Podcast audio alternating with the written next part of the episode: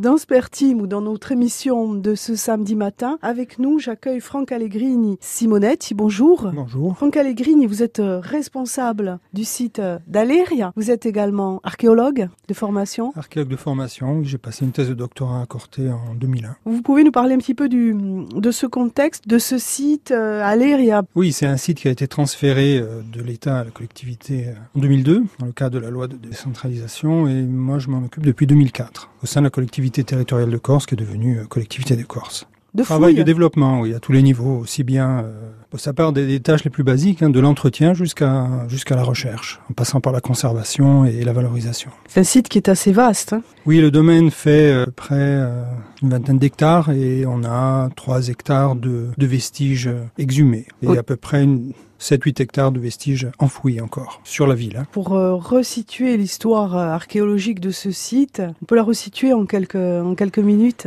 Oui, le site euh, antique est connu depuis, euh, depuis toujours, mais enfin, en tout cas, au, au moins depuis la fin du 19e siècle, mais c'est surtout à partir de 1955, avec Jean Géas, qui entreprend les premières fouilles euh, sur le site d'Antoine Manent, qui va le, le seconder jusqu'aux dernières fouilles dans les années 80. Ces, ces fouilles menées par le passé, elles ont été importantes?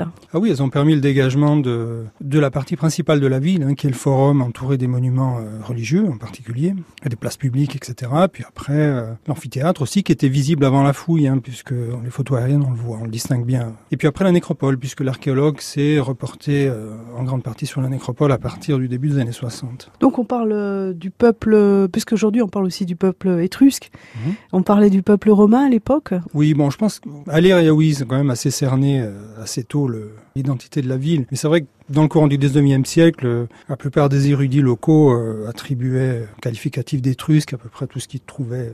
À l'époque? Ouais, ouais, au niveau des céramiques, des tuiles, enfin bon, c'est assez confus. Non, mais Aléria, ça, ça va, bon, il y a beaucoup d'inscriptions qui ont été trouvées, donc on a su de suite que c'était une ville romaine. Et puis les textes en parlent, les textes anciens aussi, donc... euh, Les Grecs aussi? Pas de problème. Les Grecs, c'est un peu différent puisque Hérodote, lui, parle des premières, euh, des premières, premières arrivées des Grecs. 565 avant Jésus-Christ, et puis après 545. Donc 565, c'est une installation, et 545, c'est des, des gens qui fuient euh, la partie orientale de la Grèce. Mais en traces archéologiques, on n'a pas grand-chose. On a quelques fragments de céramique dites à figure noire, qui est relative à cette période, mais on n'a pas de traces d'habitat pour l'instant. On a des traces d'habitat assez faibles, mais en tout cas on les a par défaut par rapport à la nécropole qui elle est du 5e siècle avant notre ère, à caractère étrusquisant beaucoup plus, mais avec du matériel grec. Donc il y avait peut-être les descendants des, des- des Grecs, euh, Oui, de l'époque. certainement voilà, mélangés à peut-être une composante étrusque, une composante locale aussi, enfin voilà. Donc tout ça sont les enjeux euh, à venir hein, des recherches. Tout à fait. Justement, parlons des, du chantier récent de ce site avec vous. Alors les nouveautés sont, sont attribuables à l'archéologie préventive, hein, donc euh, une archéologie qui est, qui est associée aux, aux constructions, au développement de l'urbanisme, etc. En partie est du site, oui, c'est la, la continuité de la nécropole romaine, puisque la nécropole romaine est connue depuis, euh, depuis le début des fouilles. Hein. A décrit une- un arc de cercle qui contourne l'est, enfin, qui est à l'est, puisqu'à l'ouest on a le rempart, donc qui est à l'est de la ville. Voilà, donc là, la différence c'est qu'on fouille avec des techniques actuelles qui permettent d'enregistrer un peu plus d'informations que, que par le passé. C'est une grosse découverte. Grosse révolution. Bon, l'archéologie préventive euh, se décompose en deux phases. Il y a la phase diagnostique, qui couvre environ 9 à 10 de, de, de la superficie qui doit être bâtie. Après, il y a la phase fouille préventive. La phase diagnostique permet de, voir si euh, ça vaut la peine ou pas d'engager une fouille. D'y aller. Voilà. Donc, on fait, bon, c'est pas pour rien, quoi. C'est pas pour rien. Donc là, euh, le diagnostic a livré un certain nombre de tombes, et donc forcément, euh, la fouille était prévisible, était automatique. On fait appel aujourd'hui à des anthropologues, on fait appel à un certain nombre de spécialistes des céramiques, des métaux, enfin de tout ce qu'on peut trouver dans, un, dans, un, dans une tombe, hein, ce qu'on appelle le, le mobilier funéraire. Et voilà, donc ça permet d'enregistrer un certain nombre d'informations qu'on n'enregistrait pas forcément par le passé, en particulier au niveau de, de, de l'anthropologie, hein, les positions des corps, les pathologies, les âges, le sexe des, des, des, des- La cause de la mort, la cause de la mort parfois quand c'est Mhm. possible, les épidémies, enfin voilà, donc on peut en savoir on va beaucoup loin, plus. hein. On va loin quand on va même. très loin. Ce que mangeait, euh, ce qu'il Aussi, mangeait. euh, le régime alimentaire en fonction éventuellement d'un certain nombre d'informations au niveau des dents, au niveau des os, enfin voilà. En tout cas, pour euh, parler du chantier actuel, parce que vous me disiez, c'est une fouille que euh, Franck Allegrini Simonet qui a pu être réalisée sur le site d'Alir. On en a beaucoup entendu parler là récemment sur cette découverte justement de ces tombes étrusques. Là aussi, c'est ce qu'on appelle de la- la- l'archéologie préventive. Ben, Au milieu du cimetière romain, oui, il y a une possibilité pour qu'il y ait euh, effectivement des tombes pré-romaines à caractère étrusque, c'est-à-dire hypogée. Donc, une tombe hypogée, c'est une, une, une, tombe qu'on va creuser sous terre quand, le, quand la nature du terrain le permet. en l'occurrence, ce sont des, des, terrains argileux. Ça va, donc c'est euh, assez accessible. Il y a une possibilité, ce qui serait logique, puisqu'on est près du site, et évidemment la partie vie, pour la période pré-romaine, devait être située plus ou moins au même endroit, c'est-à-dire sur l'extrémité du, plateau, peut-être des bordets, ça on ne sait pas trop. Donc oui, c'est tout à fait envisageable. Alors on valorise aussi euh, l'amphithéâtre euh, sur le projet de Alors voilà, de son côté, la, collectivité de Corse... Euh, oui, a engagé un certain nombre de projets depuis 4-5 ans maintenant. On a commencé par faire un bilan du, passif, hein, de tout ce qui a été fait jusque-là, pour dégager des, des axes de recherche faire un peu, euh, comment dire, euh, faire un peu le point pour, euh, oui, pour partir sur des bases neuves. Donc voilà, une des, un des projets de recherche, c'était la réhabilitation de l'amphithéâtre et essayer de le comprendre. Il va falloir évidemment le conserver, le, et le valoriser et l'utiliser parce que c'est quand même dommage de laisser cet espace Il est uniquement dédié à la visite, mais je pense qu'on on, va l'utiliser aussi pour ah donner des spectacles. D'accord.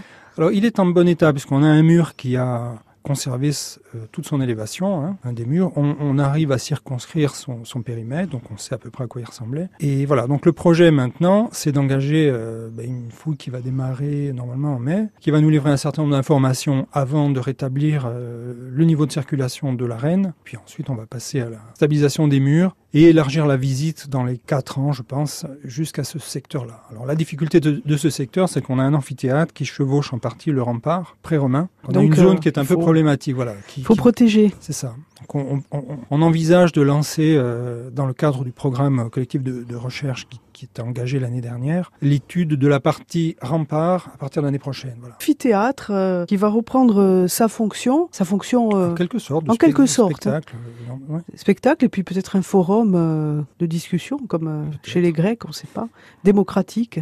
Avec nous dans Spertim, Franck Allegrini Simonette, responsable du site d'Aléria sur RCFM, une émission que vous pouvez bien sûr réécouter ensuite en podcast, chronique euh, patrimoine. On va parler enfin en conclusion avec vous de la porte d'entrée et des, médiations. Alors qu'est-ce que c'est cette porte d'entrée et puis c'est ce, projet autour de la maison Rossi à Aléria on, on, a conscience des, problèmes d'accueil puisque c'est vrai qu'on a une configuration qui est, qui est, restée un peu celle des années 70 avec non seulement un public qui a évolué mais... Le musée, vous parlez du musée ou du site? De, Non, global. De, global, globale. donc on, là on est en train de travailler sur, euh, bah, sur, sur l'accessibilité au site au musée puisqu'on a considéré dès le départ, bien avant la collectivité de Corse, que le site et le musée ne préfèrent qu'un seul et même projet. Et là, on y est. Donc le, projet, c'est de permettre aux visiteurs qui arrivent à Aléria de passer par une sorte d'introduction à la visite, comme, on peut trouver un avertissement au lecteur dans un, dans un livre. Là, c'est pareil. Donc la Maison Rosse, il va être dédié euh, non seulement à l'accueil, euh, normalement à la vente des billets, mais aussi à cette présentation qui va proposer un argumentaire sur euh, l'ensemble de la visite, donc le contextualiser. Les gens, avant de visiter le musée et le site, vont contextualiser ça dans le temps, dans l'espace. En numérique, une vision. Il y aura euh, aussi euh, normalement euh, sur le site. C'est ça, ouais. On, part là sur une visite virtuelle de la ville à partir d'un écran tactile hein, et aussi une visite donc sur le site là pour le coup en réalité augmentée. Alors là, ce sont des positions choisies un certain nombre de, stations, que les peut-être pas une tablette parce qu'avec le soleil ça risque de poser des problèmes, oui, avec un, ça peut, un casque, voilà. Des reflets. Donc on part sur évidemment la, la, la valorisation numérique parce qu'elle est extraordinairement efficace, puisque ce que les gens attendent finalement c'est c'est qu'on leur raconte quelque chose et qu'on leur montre quelque chose euh, concret. Oui, de l'histoire de ce site. On dépoussière le site, quelque sorte. Ouais. sorte. Merci à vous en tout cas, Franck Allegrini Simonetti, responsable du site d'Aléria. Vous êtes archéologue, de nous avoir accompagnés dans notre émission de Spertim. Sur RCFM, d'ailleurs, on va continuer la, visite d'Aléria. La semaine prochaine, nous serons avec Laurent Vidal, qui est responsable du chantier de l'INRAP, pour nous parler justement de ce fameux chantier que vous connaissez euh, bien, j'imagine. Oui, Il va vous expliquer exactement de, quoi il s'agit. Merci de nous avoir rejoints sur RCFM. Euh, bon retour euh, sur le site d'Alir. Il n'y a pas tout de suite, peut-être? Merci, oui, oui. Immédiatement. La semaine prochaine. Bonne journée, au revoir.